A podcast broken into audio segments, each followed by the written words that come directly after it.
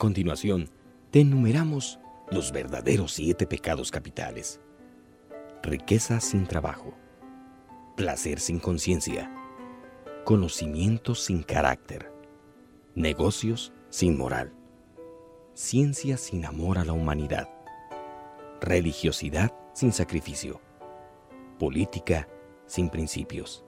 A la larga, todo esto afecta a nuestros hijos. ¿Sí?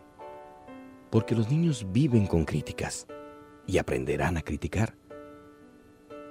Porque si tu niño vive con hostilidad, aprenderá a pelear. Si tus niños viven con temor, aprenderán a ser aprensivos. Pero si tu niño vive con estimulación, aprenderá a tener confianza. Si los niños viven con trato justo, aprenderán a practicar la justicia. Si los niños viven con tolerancia, aprenderán a ser pacientes.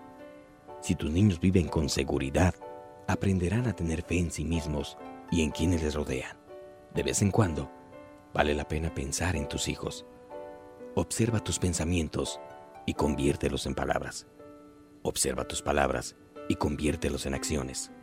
Observa tus acciones y conviértelas en hábitos. Observa tus hábitos y conviértelos en carácter.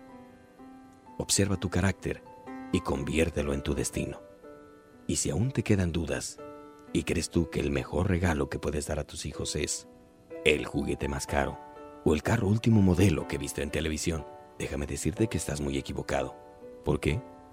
Porque el mejor regalo que un padre puede dar a sus hijos es amar a su madre. O el mejor regalo que puede dar una madre a sus hijos es amar a su padre. Y el mejor regalo que los padres pueden dar a sus hijos es vivir en fidelidad a Dios, demostrando su relación mutua con el mundo exterior.